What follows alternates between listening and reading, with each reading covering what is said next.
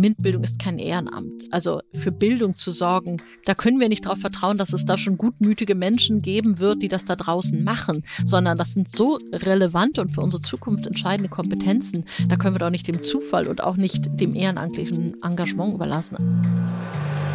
ITCS Pizza Time Podcast. Cheesy questions and juicy answers for the tech community. Hi und herzlich willkommen zum ITCS Pizza Time Tech Podcast. Wir sind hier heute mit Dr. Stefanie Kowitz-Harms, aber ich nenne sie jetzt weiter im weiteren Verlauf Steffi, weil das finden wir alle besser. Sie ist Leiterin der Geschäftsstelle von Mint vernetzt und wie sich im Vorgespräch herausgestellt hat, ist sie super nett und sehr entspannt und ich freue mich sehr auf die heutige Podcast-Folge. Aber bevor ich dich weiter vorstelle, machst du das doch einfach. Ja, vielen Dank. Ich freue mich für die, habe mich sehr über die Einladung gefreut. Und ja, das Wichtigste hast du schon gesagt. Ich bin Steffi. Ich leite hier die Geschäftsstelle von Mint vernetzt. Wir sind eine Service- und Anlaufstelle für die Mint-Community in Deutschland. Was das ist, werden wir, glaube ich, im Verlauf des Gesprächs klären. Was gibt sonst über mich zu sagen? Ich bin 45, habe äh, zwei Kinder und äh, habe mal Geschichte studiert, bevor ich in die MINT-Bildung gekommen bin. Und wohne in Hamburg. Also ich glaube, da wollen wir auf jeden Fall auch noch mal ein bisschen drauf eingehen. Aber bevor wir da näher drauf eingehen, kommt erstmal natürlich die wichtigste Frage dieses Podcasts und zwar, was ist deine Lieblingspizza? Vegetarisch. Ich mag am liebsten mit ganz viel Gemüse drauf. Ganz viel Gemüse. Hast du irgendein Lieblingsgemüse, irgendwas, was du besonders gerne magst? Hm, ach, wenn du mich so fragst, Spinat und Gorgonzola geht schon immer. Mm, ja, Spinat. Ich kann gar nicht nachvollziehen, wie Leute keinen Spinat mögen. Ich finde Spinat ist so sehr eigentlich sehr zart und zurückhaltend und aber sehr, sehr lecker. Und viele Leute mögen keinen Spinat, das kann ich immer gar nicht nachvollziehen. Nö, ich auch nicht. Sehr schön. Also, ich finde es super interessant, dass du eigentlich Geschichte studiert hast und in Geschichte promoviert bist oder hast. Und jetzt bist du in der MINT-Bildung oder bei MINT vernetzt tätig. Mhm. Wie passt das zusammen? Wie ist das passiert? der Junge brauchte Geld. Nein, so war es nicht. Äh, äh, also letztendlich war es so, dass ich, also ich schon in der Schulzeit, es können auch kaum welches, wie mit dem Spinat auch nicht viele nachvollziehen. Ich wollte Geschichte studieren. Das war seit siebter, achte Klasse war das ein großes Interesse und für mich war klar, ich will Geschichte studieren, ich will verstehen, ich will Vergangenes eintauchen, damit Gegenwart verstehen können und das habe ich dann auch gemacht. Ich habe Geschichte studiert, habe das kombiniert mit jüdischen Studien an der Universität Potsdam und habe das äh, mit großer großer Leidenschaft und ich glaube immer, man sollte das studieren, was einem wirklich Spaß macht und wofür man brennt. Und für mich war das eine großartige Zeit, ein toller Studiengang, insbesondere auch jüdische Studien, unglaublich intrinsisch motivierte Menschen, die extra nach Potsdam gezogen sind, um das zu studieren. Und das in Kombination mit Geschichte war einfach ja, war eine tolle Zeit. Ich habe dann äh, relativ hm, logisch heraus promoviert, angefangen dann also meine Promotion zu schreiben und während dieser Promotion dann zwei Kinder bekommen.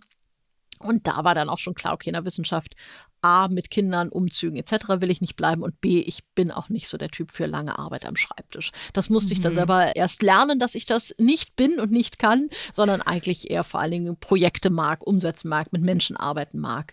Und bin dann über die historisch-politische Bildung, habe dann ein Geschichtsprojekt aufgebaut, habe Stadtführung gemacht, was man so erstmal im klassisch-historischen Bereich so macht und bin darüber dann in die Projektarbeit im MINT-Bildungsbereich gelangt. Und das ist auf den ersten Blick ein totaler Wechsel und das ist auch ein Perspektivwechsel, das in jedem Fall. Aber für mich schließt sich der Kreis insofern, weil es immer um Bildung und um Teilhabe geht. Also es geht in der Geschichte darum zu verstehen, gerade wir hier in Deutschland, aber auch jetzt, wenn wir uns die aktuellen Konflikte anschauen, es hat viel damit zu tun, was ist früher passiert, wie können wir das verstehen und was können wir auch für Lehren daraus ziehen, wie können wir damit die Zukunft ändern. Und darum geht es ja auch bei der MINT-Bildung letztendlich zu verstehen, was hat diese jetzt viel diskutierte KI mit unserem Alltag zu tun, was steckt da eigentlich dahinter, was macht ein Algorithmus, was bedeutet das mit meinem Datenschutz, wo kommen meine Bilder hin. Also das sind alles Dinge, die ich verstehen muss, überhaupt erstmal, um mitgestalten zu können, auch mitdiskutieren zu können, auch über ethische Fragen überhaupt diskutieren zu können. Was bedeuten diese technologischen Entwicklungen für uns?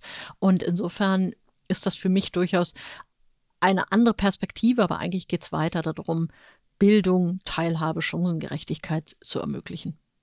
Ja, in der Form ist es ja auch letztendlich die ganze MINT-Thematik auch was sehr Geschichtliches, was zumindest auch jetzt die Zukunft sehr beeinflusst, aber auch die Vergangenheit sehr beeinflusst hat. Also kann ich mir vorstellen, dass das für dich ja auch in dem Sinne super interessant ist, diese ganze Entwicklung zu beachten, wenn du eben auch dieses geschichtliche Interesse hast. Absolut. Wir, wenn wir zum Beispiel gerade über das Thema, wenn wir ja noch sprechen, über Frauen in MINT-Berufen nachdenken, mhm. der IT-Jobs, Programmierjobs waren Frauenjobs. Und das hat sich dann erst durch bestimmte historische Entwicklungen, soziale Veränderungen, wirtschaftliche Veränderungen, sind Frauen letztendlich marginalisiert worden in dieser Branche. Also auch da stecken viele historische Entwicklungen drin. Ja, auf jeden Fall. Wie lange bist du jetzt schon bei MINT vernetzt?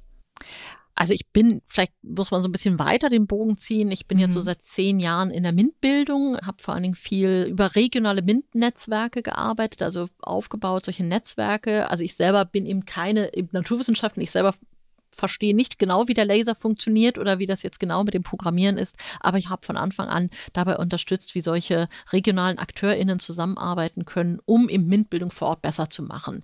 Und diese MINT-Region habe ich äh, das Netzwerk dazu aufgebaut bei der Körperstiftung und über diese Tätigkeit kam dann diese Ausschreibung des Bundesministeriums für Bildung und Forschung für eine Kompetenz- und Vernetzungsstelle für gelingende MINT-Bildung.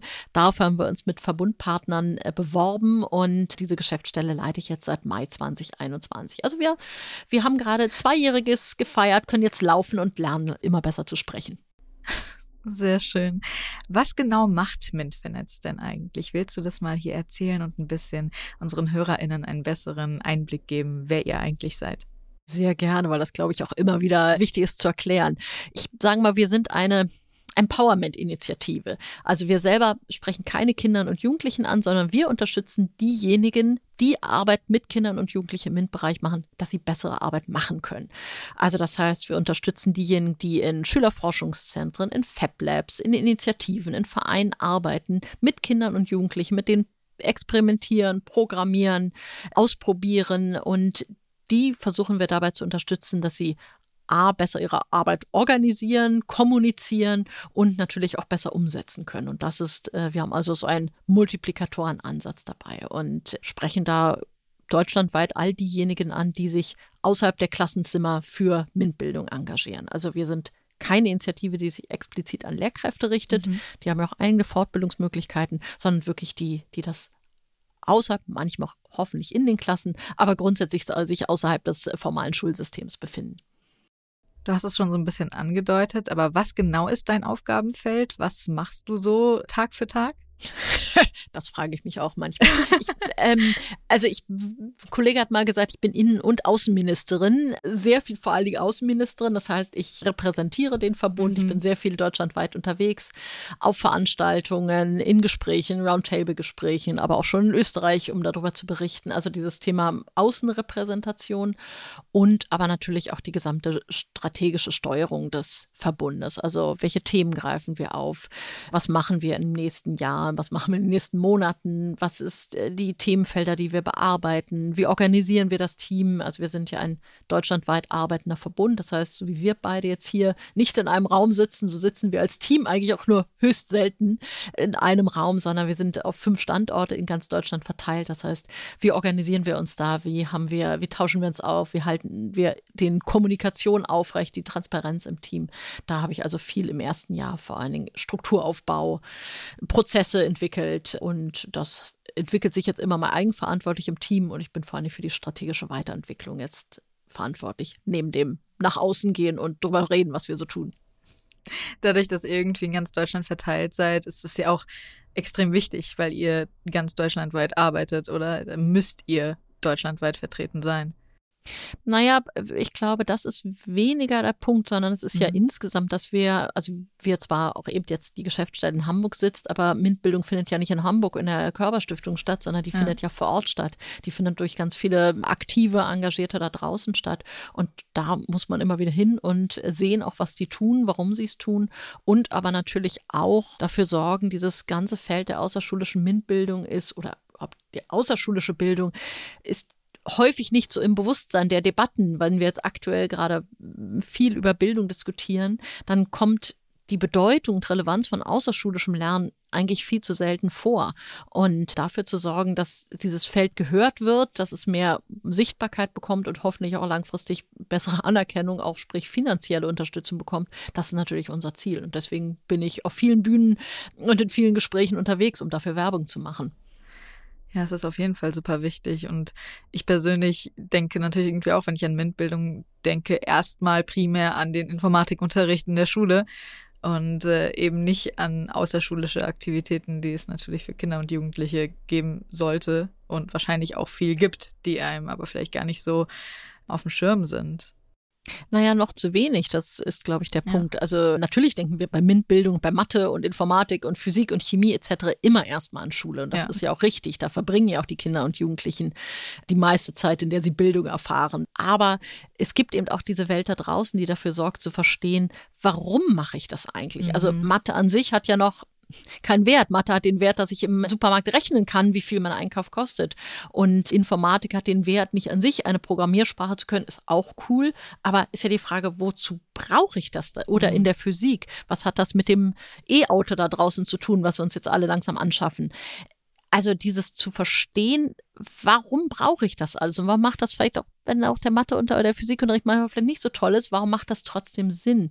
Und das, glaube ich, kann viel, viel leichter außerhalb von Klassenzimmern gelingen, eben in denen ich mal eine Werkshalle mir anschaue, in dem ich mal wirklich im realen Leben experimentieren kann, in dem ich mich auch mit Menschen austauschen kann, die diese Jobs machen. Also diese Praxisnähe und Umsetzung und den Bezug zu den Berufen, die da später entstehen. Ich glaube, das ist, was eigentlich nur im Feld der außerschulischen MINT-Bildung passieren kann und aber aktuell ist es leider häufig so, dass es eher vom Zufall, sprich von engagierten Lehrkräften, von engagierten Eltern abhängt, ob man genau in dieses Feld einen Einblick bekommt, dann hoffentlich auch dran bleibt, wenn man dann erstmal Zugang dazu gefunden hat. Aber es ist eben nicht strukturell verankert in der schulischen MINT-Bildung. Und deswegen denken wir weiterhin vor allen Dingen an die Kreidetafel oder das Whiteboard, wenn wir dann über MINT-Bildung sprechen. Ja, ich glaube, das hätte mir auch geholfen, da einen besseren Zugang zu bekommen und mir selbst vielleicht auch mehr zuzutrauen in der Thematik. Also gerade wenn man jetzt eben von Frauen spricht, von Mädchen spricht, die sich selbst da vielleicht in dem Thema wenig zutrauen oder vielleicht nicht so einen guten Zugang finden zu der Thematik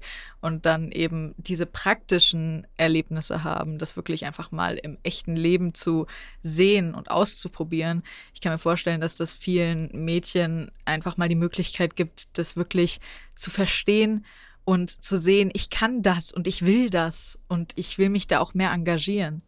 Das sprichst du einen total wichtigen Punkt an. Das ist ja genau so, wenn wir die aktuellen Studien auch ansehen. Also A, sinken ja eh die, gerade im Bereich Mathematik sinken die Leistungen, aber vor allem, was wir noch viel stärker sehen, die Mädels trauen sich einfach viel weniger zu. Also selbst ja. bei gleichen Not mit den Jungs denken sie, ah, kann ich nicht so gut und werden leider auch häufig in diesem Selbstbild von ihrer Umgebung bestätigt. Und dazu erfahren, nee, ich kann das. Also ich kann, das ich finde für mich ist ein ganz großes Thema im Bildungsbereich, diese Selbstwirksamkeit. Ich kann etwas erreichen. Und das kann ich halt, indem ich zum Beispiel so eine App programmiere und hinterher sehe, okay, damit kann ich Lösungen schaffen. Da kann ich, was weiß ich, die Nachbarschaftshilfe organisieren oder da kann ich für meinen Fußballverein die Kasse besser steuern oder ähnliches. Also dieses, warum mache ich und das kann ich. Dieses, ja. ich kann etwas, ich kann etwas bewirken. Das ist, glaube ich, etwas, was wir gerade eben bei Mädchen sehen wir das leider, verstärken sich da aktuell auch eher wieder die Stereotypenvorstellungen. Und ich glaube da, dass dieses Feld unglaublich dazu beitragen, genau dieses Selbstbewusstsein und dieses, du kannst was, das ja. zu stärken und zu vermitteln, hey, das sind auch Themen, die was übrigens mit dir zu tun und deinem Leben. Gerade wenn wir auch über das Thema Klimawandel sprechen, das tagtäglich uns ja jetzt, glaube ich, immer mehr ins Bewusstsein rückt. Und da hilft es halt nicht nur auf die Straße zu gehen und hoffentlich auch nicht irgendwelche Dinge mit oranger Farbe zu bespritzen, sondern da wirklich an Technologien mitzuwirken. Und da brauchen wir definitiv viel mehr weibliche Perspektiven und deswegen müssen wir da die Mädels stärken. Ja. Auf jeden Fall. Wie groß ist euer Team und macht ihr das überwiegend ehrenamtlich oder wie finanziert ihr euch vor allem? Das ist, glaube ich, mhm. der größte Punkt auch. Mhm, ganz wichtiger Punkt in dem Feld. Also wir sind ein Team von rund 25 Personen, nicht mhm. alle Vollzeitstellen, sondern aber insgesamt 25 Köpfe, die sich äh, für eben bei, bei Mint Financed beschäftigt sind. Also wir sind keine ehrenamtliche Initiative, sondern wir sind komplett durchs Bundesministerium für Bildung und Forschung für insgesamt acht Jahre finanziert.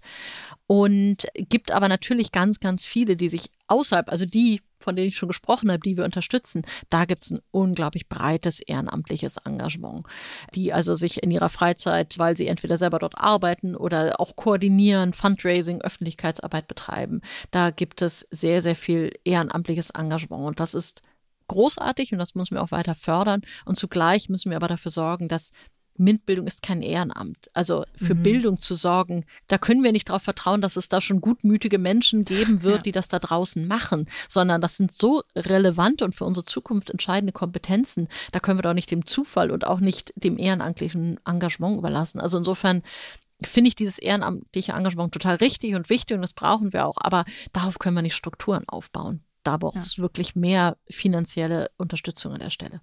Auf jeden Fall. Das gibt dann einfach auch die Sicherheit zu wissen, diese Menschen sind da und die bleiben auch da. Ja. Und wenn du eben auch ein Kind hast, das vielleicht in so einer außerschulischen Aktivität ist, dass du weißt, die kann bleiben, weil sie sich finanzieren kann und ich muss mir nicht die Sorge machen, dass die Person einfach keine Zeit mehr dafür hat.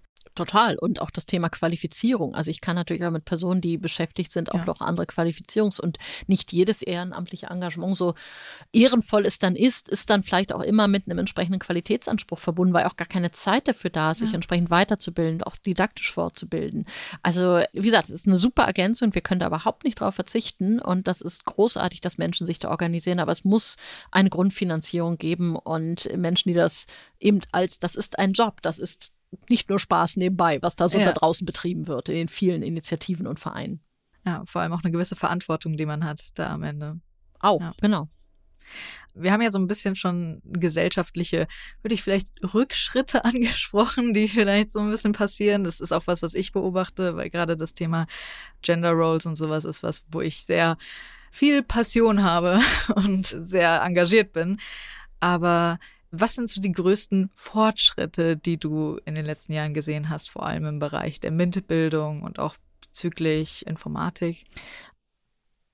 Also ich finde es gut, erstmal mit den positiven Seiten anzufangen, ja. auch wenn ich deinen Eindruck von eben leider genau unterstützen kann oder sprechen wir vielleicht auch gleich noch drüber. Also ich glaube, was ein Riesenfortschritt wir erreicht haben, ist tatsächlich im Bereich der Informatik. Also dass mhm. wir jetzt überhaupt seit einem Jahr über ein Pflichtfach Informatik oder ein verpflichtendes äh, Unterrichtsangebot, wie auch immer wir es nennen mögen, dass wir da überhaupt drüber sprechen, das ist ein Riesenfortschritt. Und wir sehen es auch in der ganzen außerschulischen MINT-Bildung. Also die Informatik ist eins von den zentralen Themen, wo auch nach meinem Eindruck im Moment die größte Innovationskraft drin steckt. Das heißt nicht, dass das andere nicht wichtig ist. Auch Technik zum Beispiel wird aktuell leider sehr vernachlässigt. Aber also da sehe ich wirklich die größten und auch, wenn ich die öffentlichen Diskussionen jetzt, die ja im letzten halben Jahr sehr, sehr intensiv um Bildungsbereich geführt werden, da kommt zumindest das Thema Informatik immer stärker vor. Bisher haben wir ja Informatik eigentlich immer gleichgesetzt mit Digitalisierung.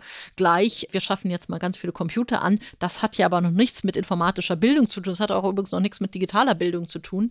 Also da habe ich das Gefühl, da nähern wir uns jetzt zumindest, da gibt es große Fortschritte in dem Bereich. Das kann man auf jeden jeden Fall sagen. Ja, auf jeden Fall. Ich glaube auch die generelle Awareness der Menschen und der Bildungsminister und sowas ist einfach ein bisschen mehr da zu sehen, okay, die Technik beziehungsweise die Digitalisierung, Informatik ist wichtiger und wird wichtiger. Und wir sehen ja die ganze Technik, wie sie sich weiterentwickelt. Wir sehen Sachen wie AI. Da muss man mitziehen. Man hat eigentlich gar keine Wahl mehr als genau.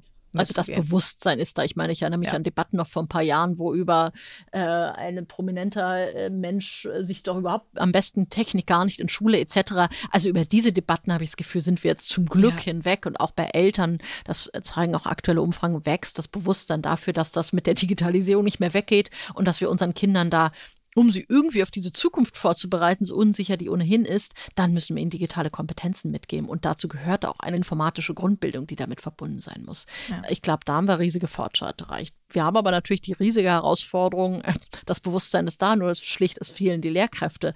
Also wir haben ja im Grunde genommen kaum Lehrkräfte, die das wirklich studieren oder eben dann sich entsprechend haben fortgebildet. Also da sind wir dann wieder bei den großen Problemen. Aber immerhin, das Bewusstsein ist da und Bewusstsein ermöglicht, schafft ja da häufig Möglichkeiten. Ja, erstmal positiv sehen, aber wir können uns natürlich auch jetzt mal darüber unterhalten, wo denn die größten Baustellen sind. Du hast es gerade schon angesprochen, es fehlen Lehrkräfte und ich habe auch schon was angesprochen. Aber was sind denn so die Punkte, die am besten eigentlich schon gestern erledigt sein sollten? Also insgesamt muss man einfach sagen, dass wir nicht mehr davor stehen, sondern, glaube ich, mittendrin in einer Bildungskrise stecken. Mhm. Und die hat viele Dimensionen. Da gehört das Thema, dass wir bei der Digitalisierung vieles, vieles verschlafen haben und dahinter unseren vielen europäischen, außereuropäischen Nachbarn hinterherhängen. Wir haben das Thema Fachkräftemangel auch eben im Lehrkräftebereich. Also auch da sind die Zahlen an den Gymnasien ist es noch okay. Haupt- und Realberufsschulen wird schon wirklich dramatisch. Und dann natürlich kommt die Corona-Krise, die das alles auch nochmal getoppt hat und wir jetzt ja auch erst in den Studien sehen, wie langfristig die Folgen auch für eine Schülergeneration ist. Also das zeigt sich ja jetzt, äh, wie fatal das war, dass wir in Deutschland sehr, sehr lange Schulen geschlossen haben. Da wächst also eine Generation, die ein gewisses ähm, Lücken und Traumata mit sich schleppt. Und das ist aber, das, ich würde das auch in dem Bereich mal so als Stapelkrisen bezeichnen. Also da kommen verschiedene Thematiken jetzt zueinander und das führt natürlich dazu, dass wir jetzt aktuell sehen, dass insbesondere auch diese sogenannten Basiskompetenzen ganz massiv abnehmen. Das haben wir schon vorher. Das ist, kann man jetzt nicht auf die Corona-Krise allein zurückführen und sagen, okay, jetzt wird alles wieder besser, das wäre schön, sondern wir sehen die Trends nach diesem sogenannten PISA-Schock ist ja die Zahlen äh, deutlich nach oben gingen, die, die Kompetenzen gesteigert, viele Maßnahmen ergriffen worden sind und Olaf Köller sagte so schön letztens, dann ist uns ein bisschen die Luft ausgegangen und jetzt sehen wir halt, dass äh, viele Kinder, ich würde behaupten, in manchen Schulen jede, vermutlich jedes zweite am Ende der vierten Klasse nicht vernünftig lesen, schreiben und Grundlagen der Mathematik gelernt hat. Und dann brauchen wir nicht über Informatikfachkräfte, über die ja auch hier die ZuhörerInnen interessiert sind, da brauchen wir nicht drüber zu sprechen. Da ist schon das Zusammenrechnen von ein paar Einkäufen im Supermarkt schwierig oder erst recht, wie das dann, wie die Preissteigerung von 20 Prozent sich denn nun auf meinen Einkauf auswirkt oder der Handyvertrag. Also da wächst eine Gruppe von Kindern heran, die wirklich chancenlos sind. Und da mache ich mir ganz persönlich wirklich unglaubliche Sorgen. Wird da, wird da einerseits für diese jeden Einzelnen dem Chancen verbauen, aber wie wir natürlich auch als Gesellschaft damit umgehen, dass wir über das Thema Fachkräfte sprechen und zugleich uns da eine verlorene Generation gönnen. Ja, auf jeden Fall. Es ist wirklich traurig irgendwie zu sehen, wie wenig Unterstützung die Kinder bekommen. Also dass das halt wirklich ja das Problem ist, dass den Kindern eben die Unterstützung fehlt und dass das ja nicht die Schuld der Kinder ist. Das ist ja nicht, die Kinder können da ja nichts für, sondern dass es ja wirklich einfach so ist, dass, dass einfach niemand den Kindern die Hilfe gibt, die sie brauchen oder einfach die Unterstützung gibt. Und das zu wissen, dass, dass man da so wenig gegen machen kann momentan und äh, ist einfach wirklich sehr traurig. Ich glaube, wir könnten schon etwas machen, aber da geht es natürlich jetzt in diesen schulischen Bereich, wo ich jetzt auch gar nicht qualifiziert genug bin, vermutlich darüber zu sprechen. Aber ja. ich, ich glaube schon, dass wir uns definitiv darauf einstellen müssen, dass es eben eine andere Schülergeneration ist, wo man nicht darauf vertrauen kann, dass die Mutti mittags da sitzt und bei den Hausaufgaben unterstützt, sondern dass A, kommen diese Kinder schon mit ganz anderen Voraussetzungen in Schule hinein. Also wir haben da ein unglaubliche Diversität, nicht nur was kulturelle Hintergründe angeht, sondern auch vom Können.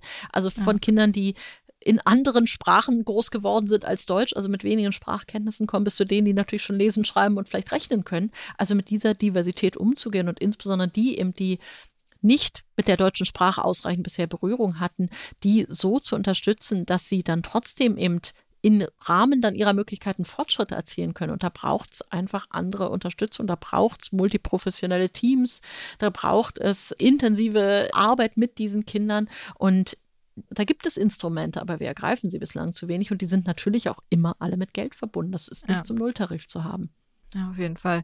Ich kann mir auch vorstellen, dass gerade wenn es darum geht, dass wir vielleicht zu wenig Informatikfachkräfte an Schulen haben, dass natürlich die Problematik ist, dass das finanziell wahrscheinlich ein Beruf ist, der nicht wirklich motivierend ist und dass es in der Informatik Berufe gibt, die finanziell motivierender sind und dass es wahrscheinlich ein Beruf ist, den du nur ausüben würdest, wenn du wirklich das aus Herz und aus Motivation machst und du denkst dir, okay, ich möchte halt unbedingt einen Lehrberuf ausüben und mir ist dann am Ende die Bezahlung egal oder egaler als die vielen anderen Berufe, die ich ausüben könnte mit meinem Informatikabschluss. Das, das ist ein wichtiger Punkt, weil du kannst natürlich nicht zukünftige Informatikerinnen, Informatiker über monetäre Anreize in die Schule bringen. Das ist ja. vollkommen klar. Also das, ich finde, dass Lehrer in Deutschland auch im internationalen Vergleich nicht schlecht bezahlt sind. Das kann man wirklich nicht sagen. Ja. Die sind, glaube ich, angemessen und ausreichend bezahlt im Großen und Ganzen. Aber natürlich ist es nicht vergleichbar, was ich verdienen könnte, wenn ich jetzt in die Wirtschaft gehe.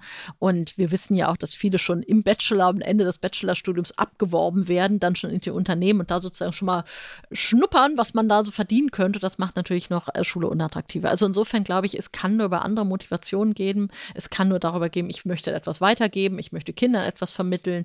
Und da müssen wir, glaube ich, anders auch fürs Lehramt werben. Und das kann definitiv ja. nicht über das Thema äh, Geld gehen. Das ist glaube ich, das sollte man dieses, den, den Wettkampf sollte man mit der, mit der Wirtschaft nicht aufnehmen an der Stelle. Ja, Hast du so vielleicht so einen Spruch, den du sagen könntest, der so eure Mission in ein paar kurzen Wörtern oder vielleicht in einem Satz zusammenfasst? Wir haben ja auch die Hacker School, die haben einen schönen Spruch, der heißt Hack the World a Better Place. Habt ihr auch so ein Motto? Ah, wir sind nicht ganz so, äh, mit, äh, wie soll ich sagen, fancy wie Julia da Freudenberg unterwegs, äh, die dieses Motto ja ein cooles Motto nach außen trägt. Also wir haben ein Motto, das heißt äh, miteinander Bildung gestalten. Das ist jetzt vielleicht nicht jetzt so mega fancy, aber ich glaube, was unsere Mission angeht, ist tatsächlich dieses Empowerment einer Community. Also mhm. dieses das ist etwas, was mich auch immer wieder motiviert. Das ist eine unglaublich intrinsisch motivierte Community. Also Menschen, die das eben in Schule, aber auch eben außerhalb machen, das sind unglaublich tolle Menschen, die, haben wir jetzt auch gerade wieder in einer Umfrage gesehen, häufig seit vielen, vielen Jahren dabei sind, die das mit unglaublich Herzblut machen, die auch häufig haupt- und ehrenamtlich nicht so richtig trennen, sondern ihrer Freizeit. Und das ist etwas, was mich trägt, was mir auch unglaublich Spaß macht und für dieses Feld mich zu engagieren und das auf die Bühne zu bringen, mit welchem Spruch auch immer, ähm, das finde ich nach wie vor auch nach zehn Jahren, wo ich in diesem Feld unterwegs bin, unglaublich motivierend. Ja. Ich glaube, man merkt äh, gerade dir und auch Julia zum Beispiel einfach an mit der Passion, mit der Motivation, die ihr habt. Da braucht man gar kein Motto. Da reicht es einfach schon, euch zuzuhören, um zu hören, wie sehr euch das am Herzen liegt und wie wichtig euch die Thematik ist. Und dann ist man gleich motiviert, da mitzuhelfen. Arbeitet ihr teilweise auch mit der Hacker School zusammen, weil die sind ja schulisch, die sind ja in der Schule und ihr seid außerhalb der Schule beziehungsweise die Hacker School macht viel auch in der Schule. Arbeitet ihr teilweise auch mit denen zusammen oder mit anderen Organisationen auch? Also die Hacker School ist ja ein Beispiel von genau so einer außerschulischen Initiative. Inzwischen eine sehr große und eine bekannte. Ja. Da gibt es halt auch noch so ein paar andere, sowas wie Cyber Mentor oder andere Projekte, die es gibt, Ada Lovelace oder ähnliches, also was wirklich große Projekte sind. Denen bieten wir genau diesen, also Julia war auch schon bei uns auf der unserer ersten Jahrestagung jetzt in, im März in Erfurt auf der Bühne und hat darüber berichtet und bei unseren Veranstaltungen teil etc. Und insofern gehört sie, ist sie ein Beispiel, die Hacker School, für die vielen Initiativen, Vereine, die es da draußen gibt und mit denen wir eben äh, zusammen oder denen wir unterstützen, dass sie bessere Arbeit macht. Ich glaube, die Hacker School braucht uns weniger als ähm, manch andere, vor allem kleinere Initiativen. Aber genau, also das ist ein Beispiel für so eine Initiative, die es da draußen gibt und die dringend mehr Aufmerksamkeit und Finanzierung brauchen. Ja. Wollen wir noch mal ein bisschen zu dem Women in Tech Thema kommen, das uns ja auch, glaube ich, beiden sehr am Herzen liegt und da du ja auch zwei Fall. Töchter hast, liegt es dir wahrscheinlich noch mehr am Herzen, weil du dir denkst, die Zukunft deiner Töchter ist halt einfach etwas, was du, die dir wahrscheinlich verbessern willst. Du willst deinen Töchtern wahrscheinlich entsprechend eine Zukunft bieten, die vielleicht ein bisschen offener ist, ein bisschen möglicher ist, ein bisschen mehr Möglichkeiten und vielleicht deinen Töchtern auch die entsprechende ja, das Selbstbewusstsein geben, das äh, viele junge Mädchen einfach nicht haben und aus gesellschaftlichen Gründen häufig einfach nicht haben. Wie stehst du zu dem ganzen Thema? Wie siehst du die momentane Situation, was Women in Tech angeht und vielleicht auch die momentane Situation, was gerade junge Mädchen in Schulen angeht, was ihr Selbstbewusstsein angeht? Mhm. Also das eine ist natürlich klar, meine Töchter, das ist etwas, was einen selber nochmal intrinsisch motiviert und das gerade bei äh, der eine hat das auch gut mit der Informatik geklappt, sage ich mal. Aber das andere ist natürlich auch so eine grundsätzliche Frage, dass ich denke, und so habe ich dich jetzt auch verstanden, dieses Thema Frauen nach vorne zu bringen. Also ich mhm. meine, wir sind die Hälfte der Bevölkerung ja. und äh, für mich hängen an diesem Thema MINT ganz viele gesellschaftliche Fragen dran. Da sind wir eben bei den Fragen von Gender Pay Gap. Warum verdienen wir weniger? Ja, weil, was soll ich aus einer Erfahrung sagen, wir das falsche studieren oder das falsche in Anführungszeichen, nicht das, was unbedingt am Ende dann monetär so gut sich auswirkt. Und äh, damit gehen wir in Teilzeit und all diese Geschichten, die damit dranhängen. Und aber natürlich auch solche Fragen wie, du hast ja auch schon AI, äh, die ganzen Diskussionen, die, glaube ich, erst am Anfang sind über künstliche Intelligenz. Ich finde, wir brauchen da weibliche Perspektiven. Inzwischen gibt es ja auch immerhin Bücher, Studien darauf aufmerksam machen, wie sehr wir da benachteiligt sind. Wie ich immer sage, ich hoffe, dass der Airbag für mich im Auto mal auflöst. Ich, das sieht man jetzt hier nicht im Podcast, ja. bin ich eher klein und leicht. Vermutlich habe ich wenig Chancen. Und ob die Medikamente so ganz für meinen Körper geeignet sind, weiß ich auch nicht so richtig. Also das können wir uns doch eigentlich, oder bis zu der Frage, wie ist der Straßenverkehr organisiert und sind wir als Frauen, die dann mit kleineren Kindern unterwegs sind, auch da wieder benachteiligt. Also es gibt ja bis Architektur und alles. Also da fehlt einfach weibliche Perspektive und das finde ich nach wie vor, ähm, die jetzt selber eben nicht in der Forschung oder ähnlichem aktiv sind, aber da es Frauen zumindest die Perspektiven aufzuzeigen, was sie dann daraus machen. Das ist, finde ich, ja was ganz anderes. Aber es geht darum, bewusst zu entscheiden für oder gegen etwas, bewusst zu wissen, was ich da ausschlage oder was ich Chancen ich nutze. Und ich glaube, darum geht es auch, Frauen zu zeigen, okay, hey, das ist nicht nur der Nerd in der ähm, Red Bull in der Garage sitzt, sondern das sind kreative Jobs, das sind Jobs, die auch viel mit Kommunikation zu tun haben und die viel auch mit Projektmanagement, mit Arbeit mit anderen Menschen zu tun haben. Also kaum die in diesem ganzen IT-Sektor oder auch sonst MINT-Berufen unterwegs sind, sitzen ja nur alleine am Rechner oder im Labor, sondern das sind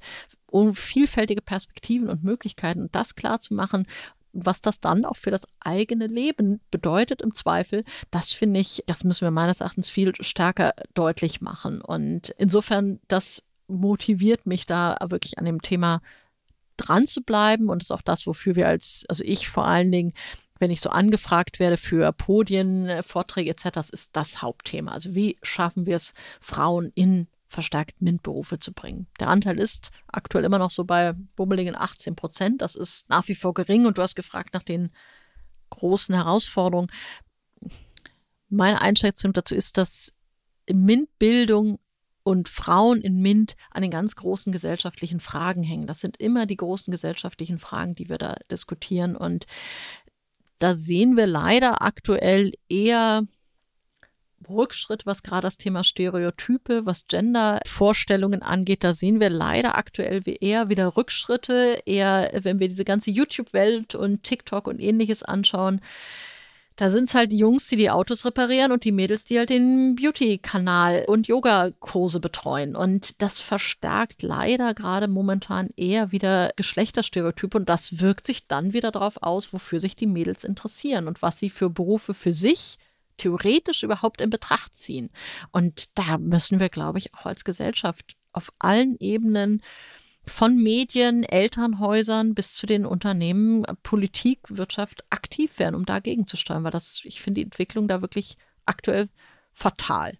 Da stimme ich dir zu 100 Prozent zu. Also ich habe das Gefühl gehabt, dass die Entwicklung besser wurde. Vor, weiß ich nicht, zehn Jahren oder sowas ungefähr hatte ich das Gefühl, okay, es wird besser. Man sieht irgendwie mehr, dass Menschen offener sind, dass es mehr Verständnis dafür gibt, dass Mädchen und Jungs oder Frauen und Männer äh, einfach nur das tun, was sie gerne möchten, als Individuen, egal welches Geschlecht sie haben.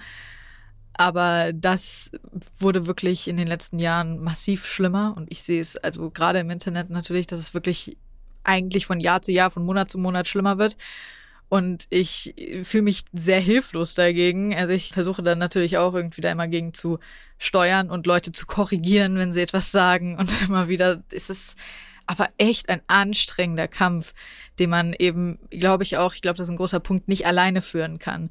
Und was du ja eben auch gesagt hast, dass die Regierung und dass letztendlich alle da irgendwie an einem Strang ziehen müssen, weil alleine kann man diesen Kampf nicht kämpfen als Einzelperson. Es ist wichtig, es trotzdem zu tun und wichtig, immer wieder Leute zu korrigieren und, und zu sagen, hier, so ist es nicht und Leute sind nicht gleich, wir sind Individuen. Aber es ist trotzdem extrem anstrengend und ich glaube, es muss wirklich eine große Veränderung sein und ein großer genereller Konsens sein, den alle verstehen und das kann nicht von Einzelpersonen kommen völlig richtig. Und ich sage immer, wir sind nur, auch gerade im Bildungsbereich, wir sind nur eine Stellschraube. Also man ja. guckt dann auf diese Zahlen, vierte Klasse, okay, und die Mädchen finden Mathe noch interessanter, was kann die Bildung tun? Ja, die kann Teil dazu beitragen. Und auch in Schule müssen wir viel, muss viel gendersensibler, und das erlebe ich eben auch bei meinen Töchtern, wo eigentlich überhaupt nicht darauf eingegangen wird, wie Mädchen vielleicht anders für diese Themen begeistert werden können oder auch motiviert werden, dran zu bleiben. Das hat bei meiner Tochter auch wirklich nur im außerschulischen Bereich funktioniert. Also da müssen wir sensibilisieren. Aber es sind auch die Elternhäuser, die eben häufig Stereotype, inzwischen auch da gibt es wieder aktuell Studien, dass da nach wie vor sehr, sehr stereotype Vorstellungen von da sind, was Jungsberufe sind, was Mädchenberufe sind, was man den Töchtern rät, was man den Jungs rät, bis natürlich dann auch den Unternehmenskulturen etc. Also und eben, ich glaube eben tatsächlich auch, dass Medien, das Internet da auch eine massive Rolle spielen. Und auch da wissen wir, das haben wir jetzt ja auch in der Corona-Krise gelernt, wer waren die überwiegenden Experten Experten, die befragt werden, nämlich Männer. Ja. Es waren in, kaum in gering. Und das sind alles, wir brauchen diese Vorbilder. Ähm, you can't be what you can see. Also das muss selbstverständlich sein, wie irgendwie wie nach der, nachdem Frau Merkel nicht erwartet, äh, als viele Kinder, die jetzt aufgewachsen sind, nur dachten, kann eigentlich auch ein Mann Bundeskanzler werden. Ja, wissen wir jetzt, kann. Also dieses völlige Selbstverständlichkeit, dass es eben Frauen gibt, äh, die diese völlig selbstverständlich genauso diese Jobs machen wie Männer. Also da, ich glaube, da können wir im Bildungsbereich sind wir nur eine Stellschraube von vielen. Und insofern ist es doch immer ganz schwer, finde ich, mit dann nach Erfolgen oder Wirkungen oder ähnliches fragen. Da weiß man immer nicht so richtig, worauf lässt sich dieser Erfolg oder der Misserfolg zurückziehen, weil es eben wirklich große gesellschaftliche Fragen sind, die mit diesen MINT-Themen immer dranhängen und gerade bei dem Thema Frauen. Ja. Und ich glaube, man ist auch häufig in so einer Bubble, also zumindest ich in, bin umgeben von Freunden und Freundinnen, die komplett meine Meinung teilen in vielerlei Hinsicht und äh, zumindest in den wichtigen Themen, die mir eben wichtig sind, politisch und eben gesellschaftlich. Und wenn man dann aus dieser Bubble rauskommt, ist man so unglaublich schockiert darüber, wie anders doch so viele Leute denken. Und ich glaube, das ist auch eine große Thematik, die eben vielleicht auch durchs Internet kommt, dass sehr viele Leute in sehr vielen Bubbles sind und äh, dort eben wirklich keine anderen Einflüsse bekommen. Und genauso wie ich in meiner Bubble bin, wo jeder alles sein kann, sind andere Leute eben in ihren Bubbles und kriegen von meiner Bubble überhaupt gar nichts mit und sehen gar nicht die Möglichkeiten, die die Welt ihnen bietet, egal welches Geschlecht sie haben stimme ich dir vollkommen zu. Und ich glaube tatsächlich, diese Abschottung eher zugenommen hat in den letzten ja. Jahren. Also sowohl durchs Internet als auch durch Lebensumstände etc. Also dass da eigentlich eher und dadurch noch viel weniger und wir aber zum Teil auch, glaube ich, ja, wenn wir jetzt bei anderen Themen, bei Wahlen oder so uns gar nicht vorstellen können, dass bestimmte Personen gewählt werden, weil um uns herum wählt die ja niemand, ja. ja. Aber außerhalb dann doch. Und insofern, ich glaube, da hinzugehen und hinzuschauen und wie können wir auch gerade die erreichen, für die das nicht selbstverständlich ist, dass man auch Mädels was in Mathe zutraut, dass man denen eine Informatik AG anmeldet etc.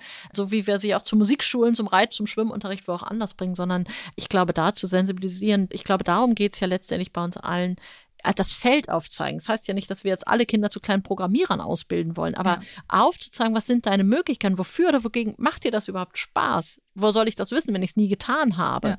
Also diese Möglichkeiten und da das in der Schule, deswegen Pflichtfach Informatik ist oder ich habe da eine geteilte Meinung, aber äh, dass Informatik in der Schule vorkommen muss, ist zwingende Voraussetzung und verpflichtend für alle, dass ich da nicht auch durch Abwahlen etc. drum herum komme, so wie ich halt auch andere Fremdsprachen, so muss ich auch mal eine Programmiersprache lernen, aber eben auch im Elternhaus zu sensibilisieren, eben nicht nur zum Flötenunterricht zu gehen und zum Schwimmen, was richtig und wichtig ist, sondern eben auch mal das Angebot zu machen, du kannst auch mal einen Programmierkurs machen. Und wir können auch am Wochenende mal in ein Science Center gehen, statt immer nur ins Schwimmbad. Also da glaube ich, und bis zu den Kitas, wo wir natürlich auch noch viel stärker dieses im Alltag experimentieren, ausprobieren, also dieses stärkere Verankerung und damit die Möglichkeiten aufzeigen, das könnte was für dich sein. Das muss nicht sein. Du kannst auch am Ende Cellistin werden, ist auch in Ordnung. Oder ja. Historikerin. Ich, übrigens, ich habe Geschichte in der Schule auch sehr gemocht. Also äh, das wir sind uns mich. Da, äh, da ähnlich, was Spinat und Geschichte angeht. Du hast das Pflichtfach Informatik jetzt schon mehrfach angesprochen und hast gesagt, du hast da so ein bisschen eine gespaltene Meinung beziehungsweise äh, unterschiedliche. Willst du das ein bisschen ausführen? Wie stellst du dir das vor? Und ich hatte zum Beispiel Informatik in der Schule, ich hatte es auch in der Oberstufe. Da konnte ich es wählen und wollte es haben, weil es mich interessiert hat. Aber ich glaube, zumindest ich finde generell ein Pflichtfach Informatik gut und wichtig, dass Leute zumindest ein, wie du es gesagt hast, einen Einblick bekommen und ein Gefühl dafür bekommen und am Ende dann, wie ich es hatte, entscheiden können, ob sie es weitermachen möchten oder nicht.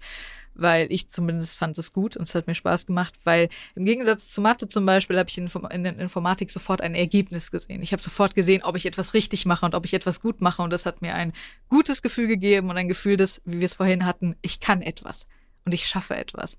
Und das mochte ich an Informatik im Gegensatz zu den ganzen anderen MINT-Fächern.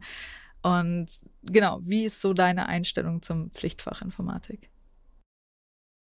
Ich finde es, also erstens super, dass du das hattest gibt es ja gar ja. nicht so viele in Deutschland, die schon diese Möglichkeiten hat. Bei dir ist die Schule auch schon ein bisschen jetzt her, vermute ja. ich. Also ich sehe es, hm, wie soll ich sagen, so zweigeteilt. Ich finde es total, es muss in Schule reinkommen. So wie ich eben Englisch, Französisch oder vielleicht Latein oder Spanisch, was auch immer, so muss ich mal lernen, was heißt denn so eine Programmiersprache eigentlich und wie funktioniert das mit Algorithmen und wenn dann Schleifen etc. Das muss ich einfach einmal gesehen und auch um überhaupt, nicht nur, weil ich später vielleicht mal als Job mache, sondern auch um diese, was ich vorhin sagte, diese aktuellen Debatten verstehen können, mhm. worüber reden wir da eigentlich. Also das muss auf jeden Fall in Schule hinein und auch verpflichtend für alle. Insofern bin ich schon für ein Pflichtfach. Ich habe nur so ein bisschen, und ich glaube, da teile ich die Meinung von Julia Freudenberg, die Sorge, wenn wir das, ich sag's mal überspitzt, das nächste schlechte MINT-Fach in der Schule haben, mhm. was wenig motivierend, was übrigens auch wenig auf die Bedürfnisse von Mädchen eingeht, dann haben wir ja, was gewonnen, aber nur den halben Preis. Und da würde ich mir wünschen, dass das so gemacht wird, dass es eben, was du auch gesagt hast, dass es ergebnishaft ist, dass es nicht abschreckend ist, dass es nicht als löstes, oh, jetzt muss ich neben Physik, Chemie jetzt auch noch Informatik machen, sondern dass es eine motivierende Wirkung hat. Und meine Tochter zum Beispiel in Corona-Zeiten im außerschulischen Bereich angefangen hat zu programmieren, Programmiersprachen zu lernen. Als wir da mal drüber sprachen, hat sie zu mir gesagt, ach, ich weiß gar nicht, wenn ich das in der Schule gelernt hätte, ich glaube, dann hätte ich es blöd gefunden. Und das ist natürlich der Punkt, den sie meint, natürlich ist es dann schon wieder eine Pflicht. Ja, ja. Und das andere, sie hat halt Bock, sie wollte, was ist eine App und ich will was programmieren und da ist sie dann natürlich durch auch ein intrinsisch motiviertes Elternhaus dahin gekommen. Also ich bin da auf jeden Fall dafür, dass es in Schule rein muss, weil eben nicht jeder diese Eigenmotivation hat. Also diese Begegnung muss allen ermöglicht werden. Insofern gibt es gar keinen Weg dran vorbei, dass es in Schule verpflichtend stattfindet. Ich verfolge nur manche Diskussionen eben, wie es dann zum Teil vermittelt wird, dass ich denke, das ist dann auch nicht motivierend und auch nichts. Also da würde ich mir hoffen, dass wir eigentlich die Chance von jetzt zu einem neuen Fach nutzen, um wirklich auch mal Bildung anders zu denken. Und das sehen wir ja aktuell, das ganze Bildungssystem steht ja wirklich vom Kollaps, dass wir insgesamt, glaube ich, aus diesen Fächergrenzen raus müssen. Wir können nicht in das nächste Fach jetzt in Schulen, was streichen wir denn stattdessen dafür weg? Also dann weniger Geschichtsunterricht oder weniger Musikunterricht? Also da eigentlich rauszukommen, sondern eher in Phänomenen denken, in Prozessen denken, so wie wir im späteren Arbeitsleben ja auch niemand sagt, okay, schreiben kann ich, aber Mathe mache ich nicht, deswegen mache ich hier nicht die Administration. Nee, so funktioniert es ja nicht. Oder in vielen auch technischen Bereichen, nee, Physik kann nur ich, die Chemie macht jemand anders. Wir arbeiten ja viel prozesshafter an Phänomenen und da diese Chancen, da würde ich mir wünschen, dass das anders vermittelt wird, als vielleicht jetzt manche MINT-Fächer, die nicht so richtig dann motivierend und zu einem positiven Ergebnis führen. Ja, Deswegen habe ich da so ein bisschen geteilte Meinung. Das ja, verstehe ich. Das ist so ein bisschen wie Bücher lesen in der Schule. Wenn man, man liest Bücher gerne dann auch freiwillig zu Hause, weil man das Buch lesen möchte. Aber sobald man ein Buch in der Schule lesen muss, hat man überhaupt gar keine Lust, dieses genau Buch so. zu lesen. So zu null Prozent. Ich habe die Bücher ja. in der Schule sehr ungern gelesen, aber trotzdem zu Hause Bücher gelesen. Das ist, glaube ich, genau das Gleiche, ja. Ja, genau, genau das meint es, ja. Ich finde auch, dass Schule wesentlich individueller werden muss, also gerade in Deutschland. Ähm, es gibt viele Dinge, die zum Beispiel in der Schule in den USA nicht gut sind, aber da, ich habe das Gefühl, die ist wesentlich individueller. Man kann sehr viel mehr Fächer wählen, sehr viel mehr sich aussuchen, was man tut. Und dadurch habe ich das Gefühl, dass es ein bisschen fairer ist, weil die Fähigkeiten der einzelnen Menschen zumindest gefördert werden und man kann sagen, okay, gut, die Person kann XY sehr gut und wählt dann XY und macht XY. Wie gerecht findest du das deutsche Bildungssystem und vor allem auch im Vergleich zu anderen Ländern? Also schlicht, es ist nicht gerecht. Das muss man, glaube ich, sehr, sehr klar so sagen. Unser, das sagen ja sämtliche Studien, dass wir es wenige Länder gibt, wo es so sehr vom Elternhaus und dem sozialen Status abhängt, der Bildungserfolg. Also das ist ja klare Aussage. Und ich habe da in den letzten Monaten noch immer wieder viel darüber nachgedacht und gelesen und Studien mir angeschaut. Ich glaube, dass wir ein Gerechtigkeitsverständnis hat, was genau zu Ungerechtigkeit führt. Also wir letztendlich messen Gerechtigkeit daran, indem wir, ja, indem wir es vermessen. Ja. Also indem wir sagen, so und so viel Prozent schaffst du, dann ist es eine Eins und so und so viel Prozent, dann ist nur noch eine Zwei und irgendwann bist du halt bei einer Sechs angekommen. Und wir meinen, damit ist es gerecht, indem es ja für alle gleich ist. Aber da sind wir wieder von dem Punkt vorhin, wir kommen halt auch mit ganz ungleichen Voraussetzungen in die Schule. Und dann ist es für das eine Kind schon eine unglaubliche Steigerung, dass es am Ende der ersten Klasse vielleicht die ersten Buchstaben jetzt endlich erkennt. Und für ein anderes Kind, das liest dann schon halbe Bücher am Ende der ersten Klasse. Und da müssen wir weg von diesem Leistungsmessen und damit scheinbare Gerechtigkeit, die wir herstellen, sondern wirklich, was du auch gesagt hast, individuell aufs Kind, auf die individuellen Fortschritte schauen und das auch damit dann zu motivieren. Weil wenn ich totale Fortschritte mache, aber es reicht halt trotzdem immer nur für eine drei oder vier, dann ist das mit der Selbstwirksamkeit und der Motivation schnell dahin. Und da viel stärker, also A, aufs Einzelne zu gucken, dafür auf die individuelleren Fortschritte, das wäre für mich Bildungsgerechtigkeit. Und aber auch natürlich, wenn ich mir Schulen selber anschaue. Wir wissen, dass das meiste Geld im Bildungsbereich in den Gymnasien, in den Oberstufen landet, im Verhältnis aufs Kind mhm. oder den Jugendlichen gerechnet. Das wenigste in den Grundschulen und dass auch die meistens die guten, sehr guten Lehrer, Lehrkräfte eben nicht an die Hauptschulen, Realschulen in den benachteiligten Stadtteilschulen sind, sondern auf den Gymnasien in guten Stadtbezirken, wo sie halt vielleicht auch mit einer schwierigen Elternschaft sicherlich zu kämpfen haben, aber andere Herausforderungen haben. Also und auch weniger Geld hinfließt, äh, weil dann eben kein Mäzen da ist, der da mal den Sportplatz auch nochmal mitfinanziert etc. Also das heißt, wir müssen rauskommen aus diesem Gießkannenprinzip, wir müssen rauskommen aus diesem alle sind gleich und müssen hier alle über die gleiche Latte springen, sondern da wirklich individuelles Geld, das erleben wir jetzt ja auch bei diesem Chancenprogramm, über das ja Bund und Länder derzeit immer noch ringen, wo jetzt ein kleiner, minimaler Prozentsatz eben anders verteilt werden soll als nach prozentual, also wirklich hinzuschauen, wo sind die Problembezirke und die brauchen brauchen einfach mehr Unterstützung als ich sag mal, hier in Hamburg, in Billstedt braucht halt eine Schule mehr Unterstützung als in Blankenese. So ist es eben. Und das hat nichts mit Ungerechtigkeit zu tun, sondern es hat damit eigentlich eher dieses Thema Teilhabe zu schaffen. Und das wäre für mich Bildungsgerechtigkeit, da rauszukommen aus dieser Gleichmacherei, die wir eigentlich da seit Jahren machen und damit immer nur die bevorzugen, die es eigentlich nicht wirklich brauchen. Ja, die es schon leicht haben in der Form. Ja. Ja. ja. Also da stimme ich dir zu 100 Prozent zu, auf jeden Fall. Eine Sache, die neu ist, für mich zumindest, die ich in der Schule so nicht hatte, aber die jetzt heutzutage viele Kinder haben, ist ja mit Laptops und Tablets im Unterricht arbeiten. Und der Gedanke ist so für mich komplett absurd, da mit so einem Tablet zu sitzen und im Unterricht mitzuschreiben. Aber ich kann mir davon auch Vorteile, aber natürlich auch Nachteile äh, vorstellen. Arbeiten deine Kinder mit Tablets und Laptops in der Schule und hast du da generell Erfahrungen mit und wie ist deine Meinung dazu? Also das ist, glaube ich, auch wieder sehr unterschiedlich und ich erlebe es immer als eine große Diskrepanz, wenn man auf so den Veranstaltungen, Forum Bildung, Digitalisierung etc. oder auch auf irgendwelchen Themen, wo es um Bildungsinnovation geht und wo man dann die tollen neuen Bildungswelten mit den Riesenmonitoren und VR und was es da so alles gibt, sich anschaut und dann wird einem bis vor wenigen Jahren in der Schule erzählt, als neueste Anschaffen, dass es jetzt einen zweiten Overhead-Projektor in der Klasse gibt. Kein Spaß, ist mir vor ein paar Jahren hier von meiner Tochter erzählt worden. Wow. Also da klaffen tatsächlich, glaube ich, Welten zwischen den Schulen. Was die Ausstattung angeht, der Digitalpakt hat natürlich, der jetzt endlich ins Laufen kommt, da jetzt einiges vorangebracht. Aber nichtsdestotrotz ist da, glaube ich, viel, viel Luft nach oben. Auch da sprechen wir natürlich wieder von, was heißt Digitalisierung? Heißt Digitalisierung, dass da jetzt ein Smartboard vorne hängt? Heißt Digitalisierung, dass alle Kinder jetzt ihr eigenes Own Device, also jeder bringt sein eigenes Gerät mit? Oder heißt das auch tatsächlich aktiv, kreativ mit der Technik zu arbeiten. Und ich war vor einer Weile bei einer Veranstaltung, da war die Frage von einem jemand aus einem Unternehmen, nutzen Sie Technik oder leben Sie Technik? Und dann habe ich gesagt, es gibt einen Ort in Deutschland, wo weder gelebt noch wirklich genutzt wird. Und das ist nämlich Schule.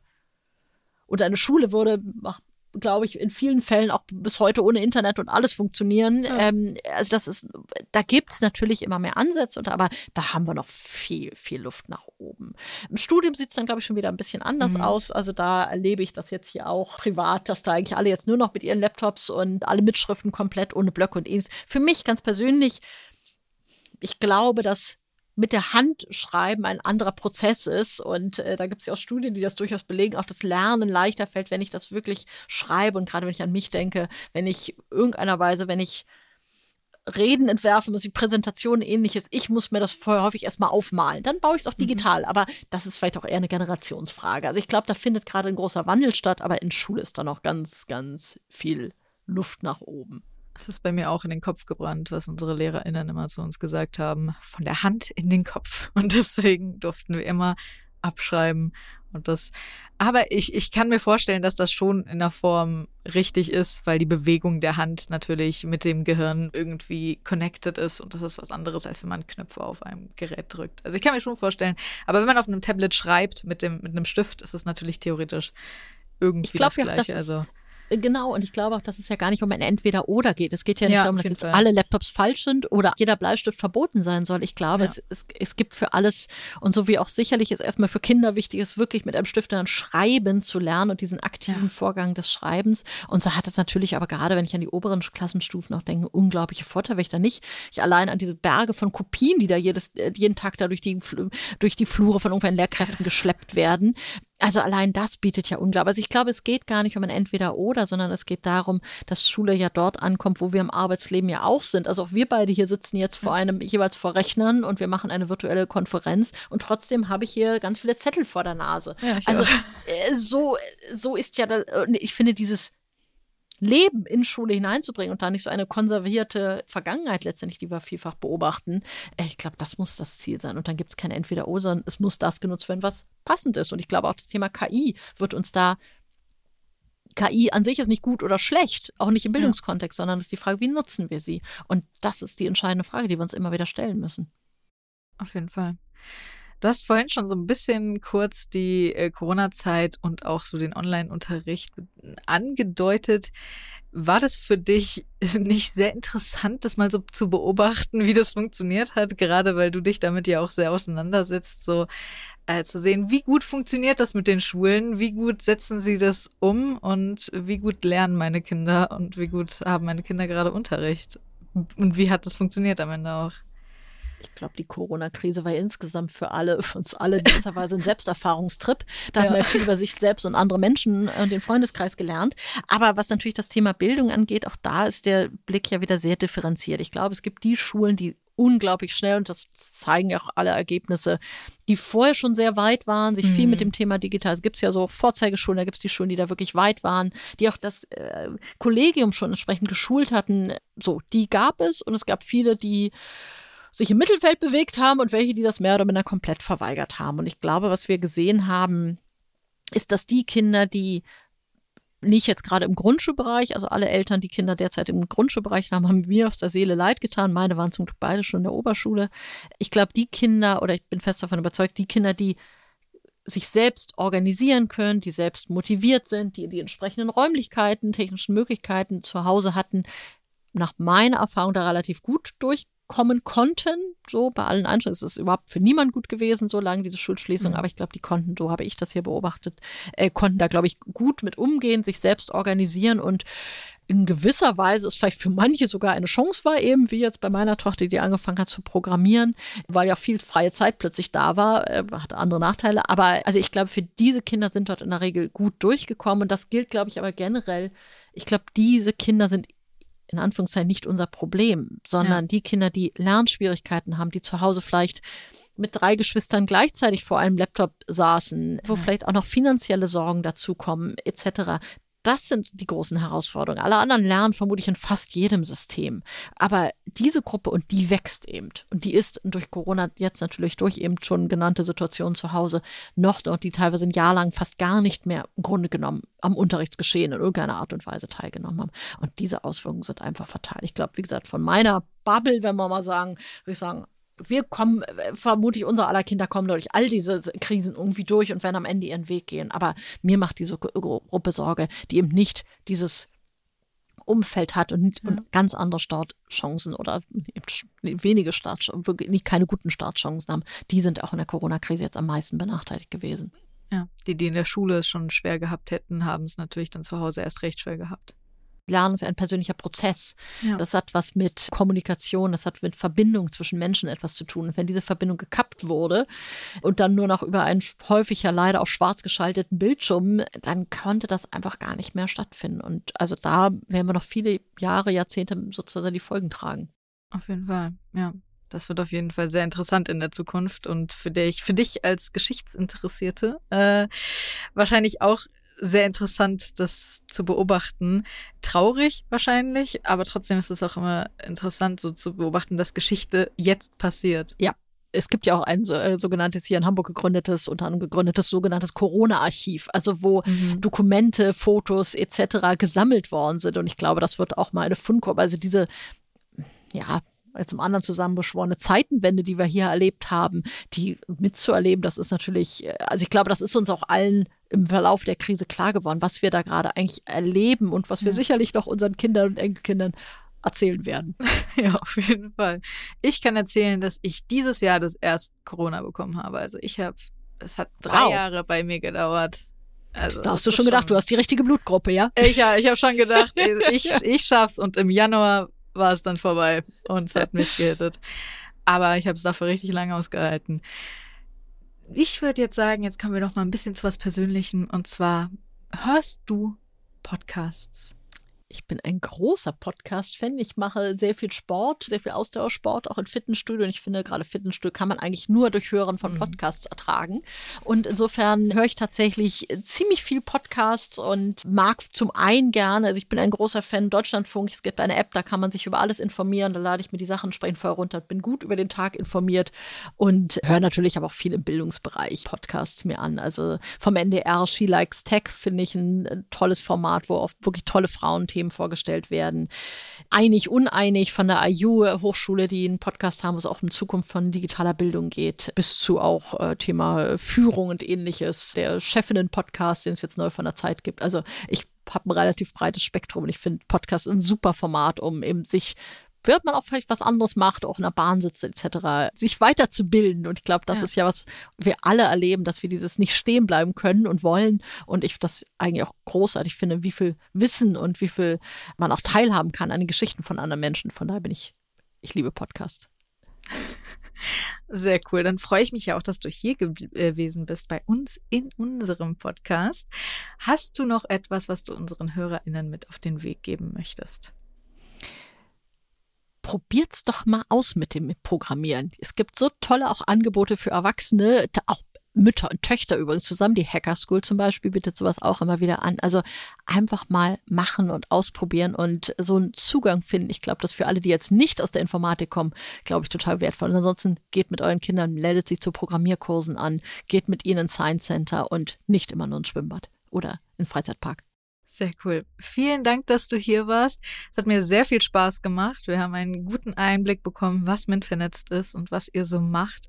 Und ich bin wirklich dankbar, dass es euch gibt, weil ich glaube, Deutschland und die Welt generell braucht mehr von euch. Und deswegen danke, dass du hier warst. Wenn euch die Folge gefallen hat, dann bewertet sie doch gerne, lasst uns Feedback da. Wir freuen uns sehr darüber. Und ansonsten hören wir uns in der nächsten Episode. Bis dann. Ciao. Tschüss. ITCS, Pizza Time Podcast.